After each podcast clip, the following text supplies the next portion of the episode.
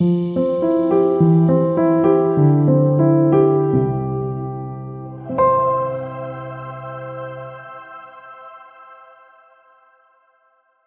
Beckmann Frau in weißem Hemd 1947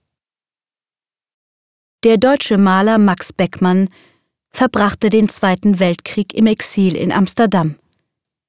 Als die ersten Schiffe wieder fuhren, emigrierte er in die Vereinigten Staaten. Oben rechts im Bild kann man unter der Signatur Beckmann lesen St.L.47. Gemeint ist damit die Stadt St. Louis in Missouri.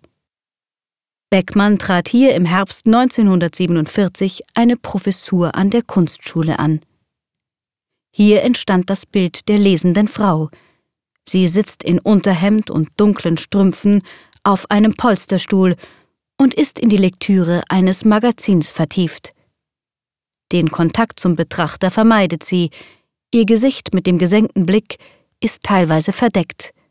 Kein Requisit lenkt von ihr ab, außer den spitzen Tulpen an ihrer Seite. Wer ist diese Unbekannte? Sie erinnert an ein Modell von Edouard Manet.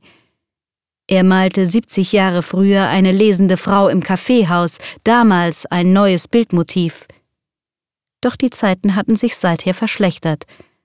Der Krieg hatte seine Spuren hinterlassen, die großbürgerliche Eleganz des 19. Jahrhunderts war vorbei. Zeichen der Gegenwart sind das zerrissene Hemd und die bunte Illustrierte. Beckmanns Malerei wechselt zwischen kantiger Härte und sinnlicher Farbigkeit. Er ist ein großer Kolorist. Die Figur zeichnet er in markantem Schwarz. Das schmutzige Weiß des Hemdes und das helle Rosa des Körpers sind fein abgestuft vor einem grauen Hintergrund. Vorn beschließt das dunkle Grau der Strümpfe die Figur. Aus diesen zarten Tönen leuchtet das Orangerot des Fauteuils, der Armspange und der Haare.